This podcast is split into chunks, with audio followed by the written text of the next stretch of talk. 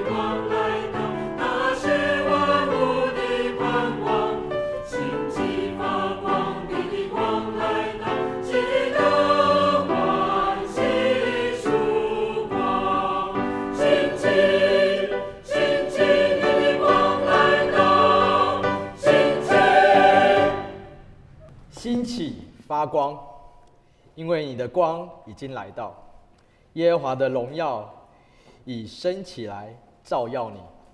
看啊，黑暗遮盖大地，幽暗遮盖万民，但耶和华要升起来照耀你，他的荣耀要彰显在你身上。感谢席尔诗班所带来的美好信息。同时，他们也将在来临的十二月二十三号的晚上，圣诞夜的音乐会崇拜中，用许多美好的圣诞诗歌来为我们带来充满盼望的福音信息。愿我们众人都在其中蒙神赐福，并得享那属天的平安和喜乐。我们一起来看今日的信息经文，是在约书亚记二十章一到九节，以及二十一章四十一到四十五节，由我来攻读。耶和华晓諭约书亚说：“你吩咐以色列人说，你们要照着我借摩西所晓諭你们的，为自己设立逃城，使那无心而误杀的人可以逃到那里，这些城可以做你们逃避报血仇人的地方。那杀人的要逃到这些城中的一座城，站在城门口，将他的事情说给城内的长老们听，他们就把他收进城里，给他地方，使他住在他们中间。若是报血仇的追了他来，长老不可将他交在报血仇的手里。因为他是素无仇恨、无心杀了人的，他要住在那城里，站在会众前面听审判。等到那时的大祭司死了，杀人的才可以回到本城本家，就是他所逃出来的那城。于是以色列人在拿弗他利山地分地加利利的基斯底呃基迪斯。在以法莲山地分定事件，在犹大山地分定基列、亚巴，又在约旦河外耶利哥东，从流便支派中，在旷野的平原设立比西；从迦得支派中设立激烈的拉末；从玛拿西支派中设立巴珊的戈兰。这都是为以色列众人和。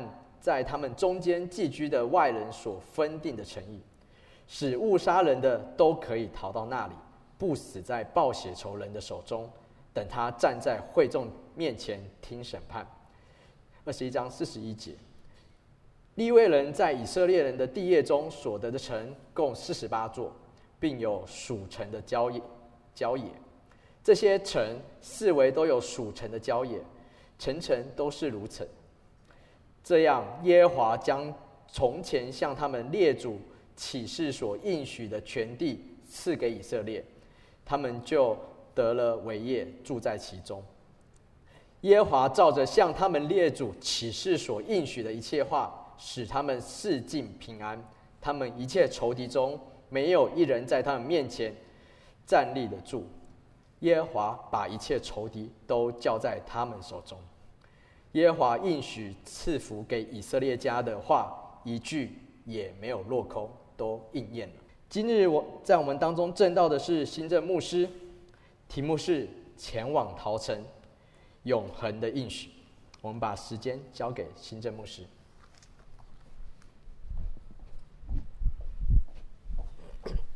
弟兄姐妹，大家平安。最近看了一部韩剧，叫做。非法正义哦，不是鼓励你们去看。我发现现在很多的戏剧喜欢拍摄他们在司法上遭遇不公，然后特别使用自己的方法去报仇啊。上帝怎么看一个正义的司法呢？今天我们读到的经文来到了约书亚记的的第二十章和二十一章。这里我们刚刚所读的经文里面，我们就发现了有一个字非常非常的清楚跳到我们的眼睛面前，那就是报血仇的。一九七二年在慕尼黑的奥运，以色列的运动员有十几位在奥运当中的选手村被前来刺杀他们的刺客杀了。当时震惊了全世界，以色列人派出了报血仇的，追杀他们十年的时间，到一九八一年的时候，把所有的当时参与这个谋杀的所有的敌人一一的击杀。这是上帝喜悦的事情吗？上帝怎么样来看待当时或者是现在我们的司法？或者是说，上帝为什么要透过在约书亚记里面，我们看见了上帝要使以色列人得地为业。今天的经文谈到了他特别拣选了立位支派，立位支派跟这些事情有什么样的关系？我们要透过今天的经文来仔细的明白上帝对于立位的心意。也透过今天的经文来了解上帝对我们的心意。我们先一起低头做个祷告。主，我们再次感谢你，今天早晨聚集我们一同来敬拜你。但愿你圣灵在我们当中引导我们，将你的话语当中你的心意显明。愿主你帮助我们，祷告奉靠耶稣的名求，阿门。刚这段经文谈到了以色列人，他们中间如果有杀人，而且特别是误杀人的，那么。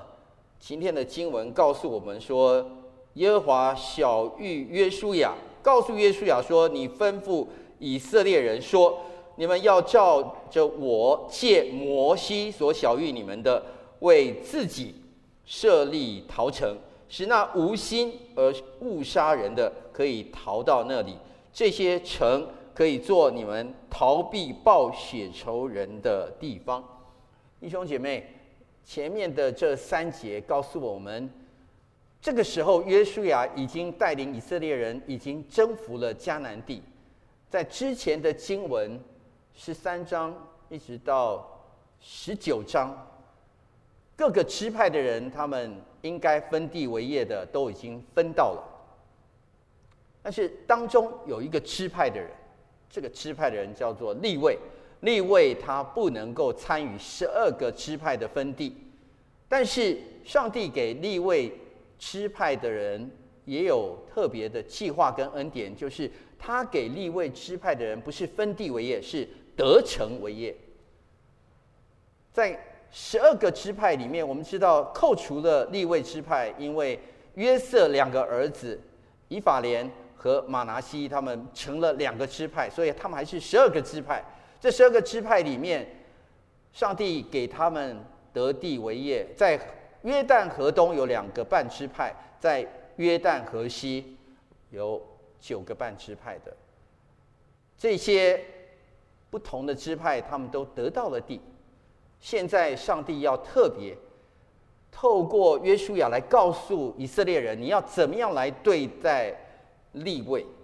但是在谈到立位的时候，他花了一整章的篇幅，谈到了逃城这件事情。逃城这件事情，我们注意到第二节，他说：“你们要照着我借摩西所晓諭你们的，为自己设立逃城。”上帝早就把这样的一个逃城的一个想法，透过摩西来告诉以色列人，但是。各位知道，摩西带领以色列人出了埃及以后，在旷野漂流了四十年。摩西自己没有进入到迦南地，所以在当时漂流的时候，他们是住在帐篷里。所以他们当时当然就没有设立逃城。现在四十年过去了，又经过了几年的征战之后，现在已经占领了迦南地。那么神要。约书亚把这个重要的吩咐要实践出来，但是为什么神要告诉约书亚、告诉以色列人说，这个陶城是为你们自己设立的？谁需要到陶城？是报血仇的人吗？还是那个杀人的？还是误杀人的？还是谁应该住在陶城里面呢？我们知道，上帝告诉以色列人说：“你们在约旦河为界的话，约旦河东设三个逃城，约旦河西设三个逃城。这三个逃城在地理上是平均分配的，也就是说，以色列人不管在以色列任何地方，他们要逃到逃城的话，这个逃城的距离必须是最短的路径。他也规定了，到逃城的这个路必须要修。”比较宽，让他们可以很方便进入逃城。为什么？以色列人难道他们都是杀人犯吗？原来这里面跟利未这个支派也有很深的关系。我们知道利未是雅各，也就是以色列十二个儿子里面排行老三，老大是流便，老二是西缅，老三是利未，老四是犹大，但是在创世纪，我们知道在当时他们啊，雅各带着十二个儿子，后来他们进入到迦南地的时候，他们发生了一件事情，在创世纪的三十四章那里，雅各有个女儿，长得很漂亮，叫底拿。他们到世界这个地方，有一个他们这一族里面最英俊的，算是族里面的王子吧，看上了底拿，就跟他发生了性关系。之后，迪拿就回家告诉爸爸跟哥哥们，怎么办？他们听到这故事以后，非常非常生气，但是这个时候。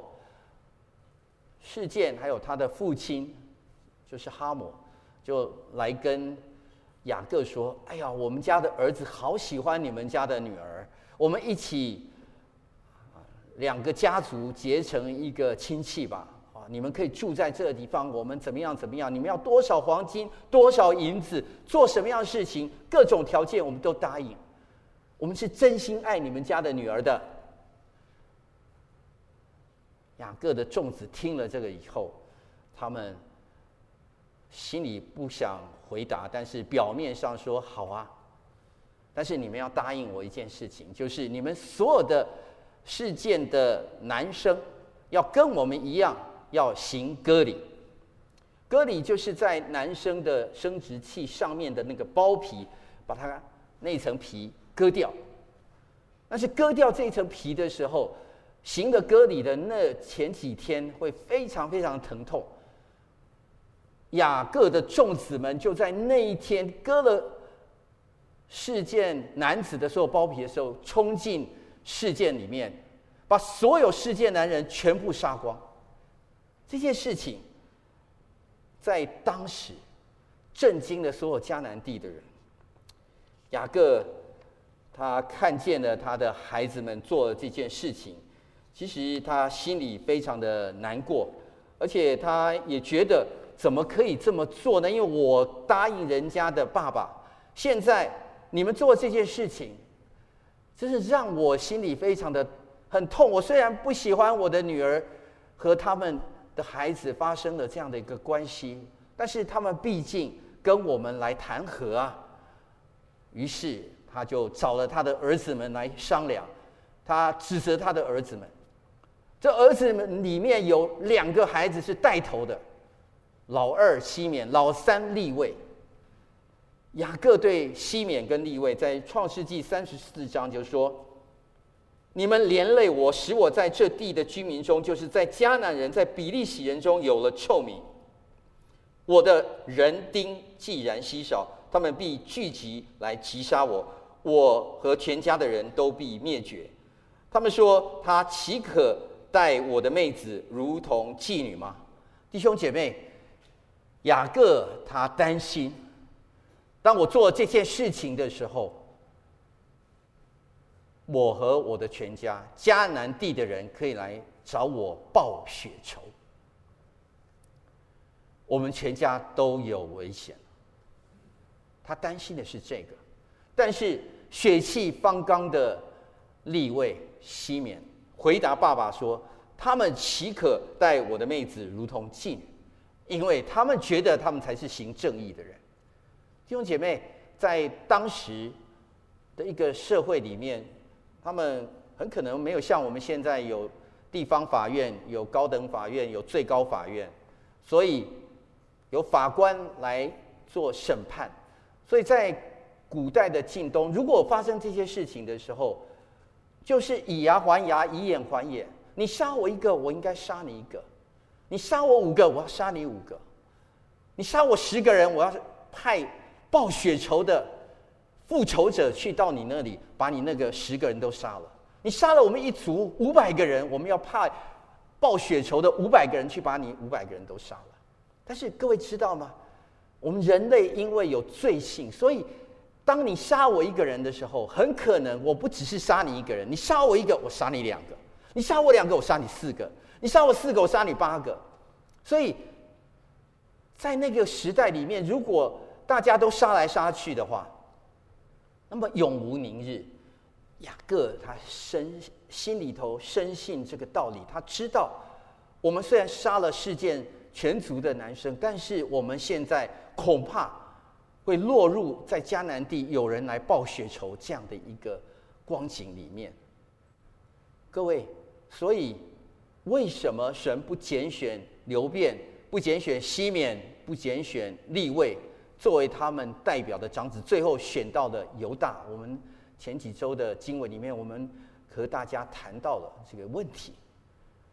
因为西缅和利未流无辜人的血，他们虽然做错了事情，但是他们最不应该由你们来夺去人的性命。这个性命是上帝所给的，所以上帝今天特别，我们在这段经文里面看见，在设立陶城的时候，他要特别拣选立位这个支派来作为。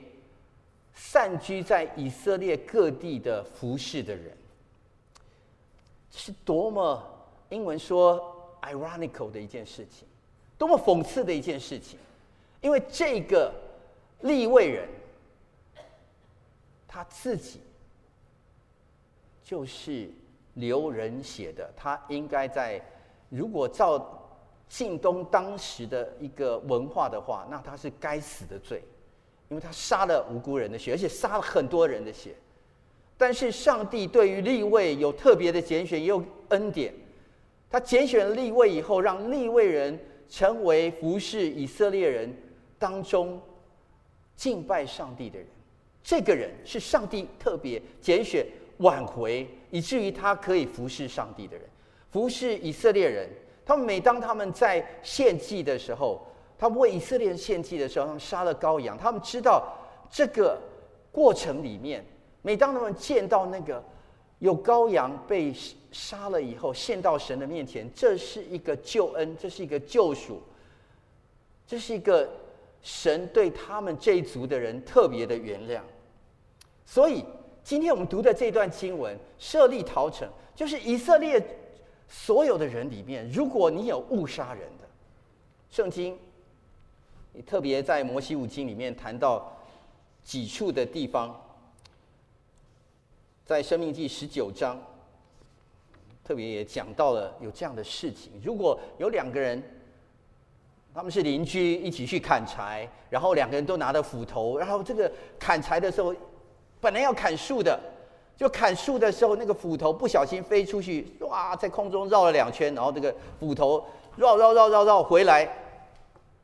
把他旁边的邻居杀了，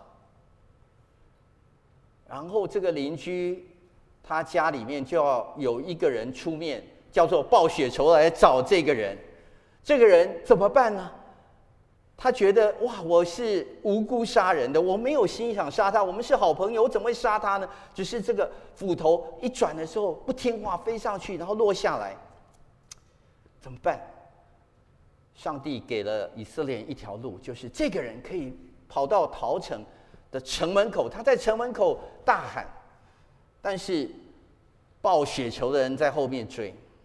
他到了以后，十分钟内报雪仇人也会赶到。就在那个十分钟，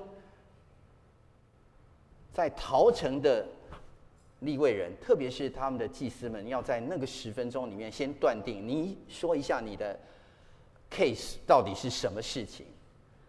他们要决定要不要让你进入逃城。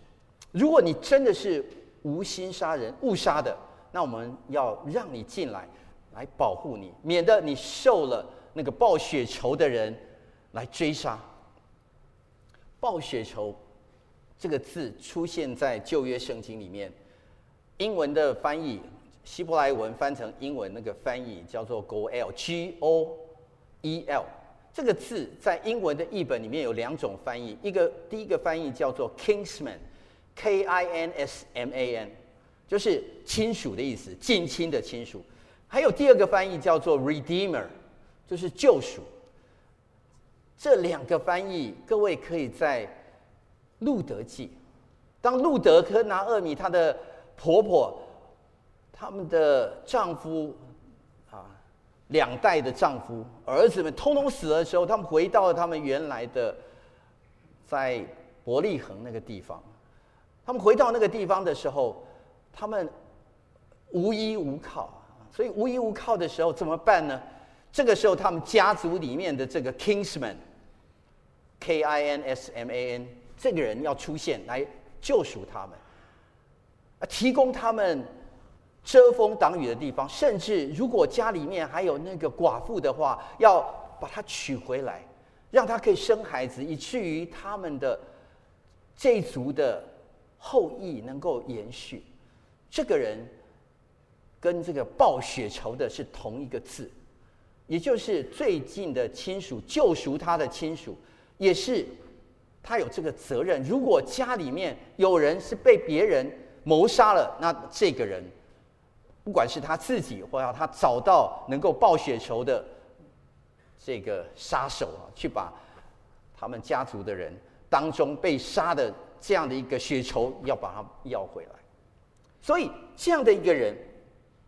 我们知道，如果他是真的无心杀人，然后是误杀的，神说：“我要让你有机会，你可以进去这个城，这城里面的祭司要保护你，免受后面那报血仇的追杀。”可是各位，可能你会注意到，我们刚刚所读的经文里面，就是他有一个条例，这个条例就是，哎，他在这个。城里面其实他不只是能够被保护，其实他还要受到审判。他受到审判以后，或许就住在陶城里面一段时间。他可能要服刑，误杀人也要服刑，也要服个两年、三年、五年有期徒刑。之后，他在某一个时刻，他可以离开陶城，回到他的本族本乡。那个时刻是什么时刻呢？是大祭司死的时候。我不晓得各位读这段经文的时候会不会有一个疑惑，就是大祭司死的时候，大每个大祭司是不是活的这个寿命都是一样长？会不会？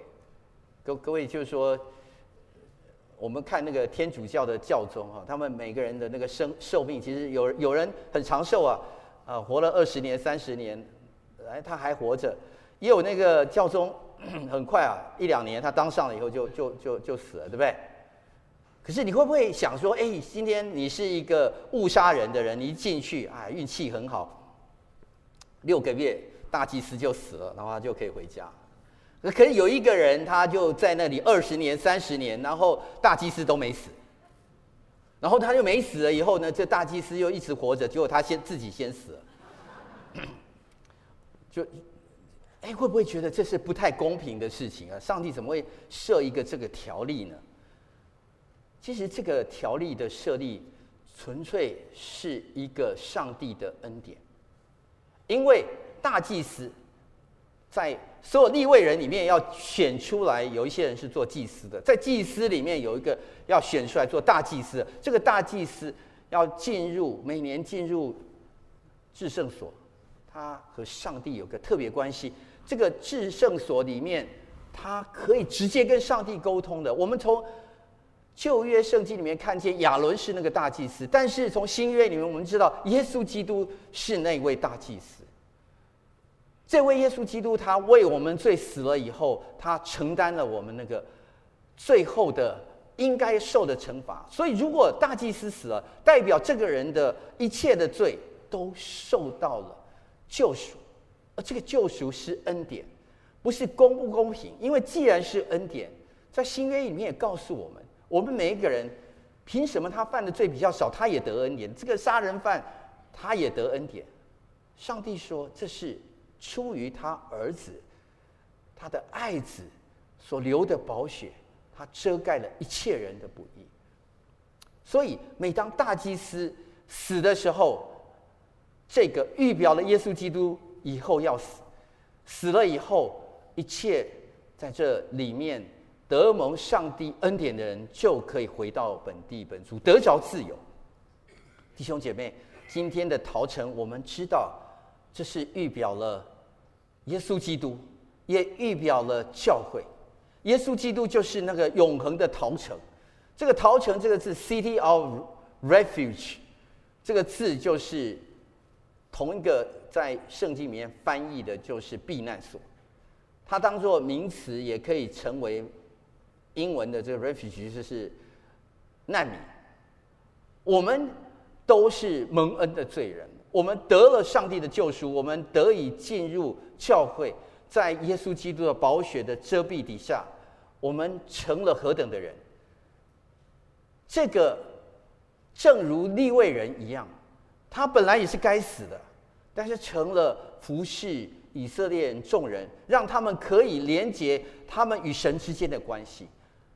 每当他们献祭的时候，他们知道我们这族的人原是杀人的，杀人的人怎么样做保护那些误杀人的呢？原来这就是上帝的恩典。我们都是蒙恩的罪人，今天来到教会的都是蒙恩的罪人。我们既然是蒙恩的罪人，就没有什么可夸的。但是我们服侍这个世代的人，因为这世代还有很多不认识上帝的人，不认识上帝的人，他们要来到陶城。神设计的是说，在以色列全境要让他们很容易找到逃城，他们修的路要两倍宽，让他们到了逃城是没有拦阻的。今天也是一样，上帝盼望这个世代的人，一切的罪人都可以来到神的面前，让他们可以有机会认识这位救主耶稣基督。当然，我们从最后在二十一章那里就看见了以色列人他们。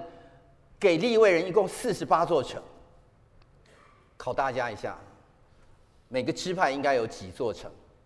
给利未人，四十八除以十二，几座？四座。所以每个支派有四座城要给利未人。这四座城在他们每个支派当中也是平均分配的，让以色列人可以很快的找到利未人来服侍他们敬拜上帝的事情。所以。这件事情，刚刚我们所读的经文，在四十三节二十一章，他说：“这样，耶和华将从前向他们列祖起誓所应许的全地赐给以色列人，他们就得了为业，住在其中。他们得了为业，住在其中，需要有立位人，这才完整。”四十四节二十一章，耶和华照着向他们列祖起誓所应许的一切话。使他们四季平安，四境平安。他们一切仇敌中没有一人在他们面前站立得住。耶和华把一切仇敌都交在他们手中。弟兄姐妹，上帝保护了以色列人。当他们顺服上帝的时候，他们领受了上帝的恩典，领受了上帝的应许，他们可以在那个地方四境平安。所有的仇敌来到他们面前，没有一个站立得住的。我们知道这个世界有太多的征战，有属灵的各式各样征战。我们在建堂有很多的征战，但是上帝给我们的应许是四境平安，没有一个仇敌在你们面前站立得住。这是因为上帝的恩典、上帝的保护、上帝的应许。四十五节最后。耶和华应许赐福给以色列家的话，一句也没有落空，都应验了。弟兄姐妹，我们深信上帝的应许，一句也不落空。这个恩典是呼召立位的，一个不配的立位人，他原来是杀人凶手，他原来是得罪神的，原来是最最最不应该来服侍神的。但神拣选了他，叫他知道，因为他领受了这个恩典，因为他知道他亏欠了上帝的荣耀，所以他能够晓得这个恩典。他带领以色列人来献祭给上帝。弟兄姐妹，我们当中岂不是也是这样吗？我们有谁是可以站在神的面前，告诉神说我是配得这个的？今天的福音，今天的救赎，我们都是不配的人。我们是蒙恩的罪人，但是我们来到了教会，领受这福音，领受这救恩。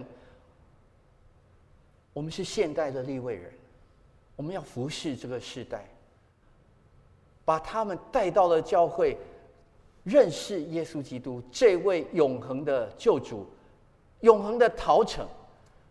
在这里，神的恩典必然与我们同在，神的话一句。也没有落空，都应验了。我们一起低头来祷告，主耶稣，我们向你献上我们的感恩。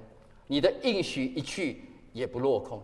你今天依然恩待我们，保守看顾我们。主啊，我们经历这个世界有很多很多的挑战，我们教会有很多的事情，我们需要仰望你。我们知道倚靠耶和华，你的应许一句也不落空。向你献上感恩，祷告，奉靠耶稣的名求，阿门。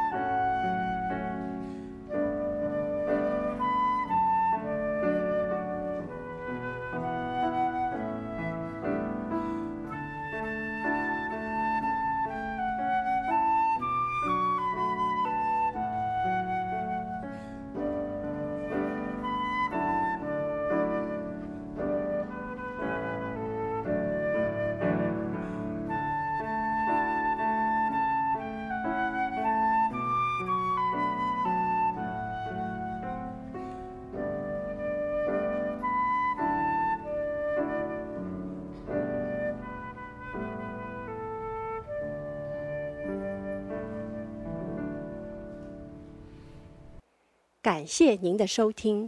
若需进一步详细资讯，请上本堂网站：www 点 hfpchurch 点 org 点 tw。本堂地址：台北市罗斯福路三段两百六十九巷五号。谢谢。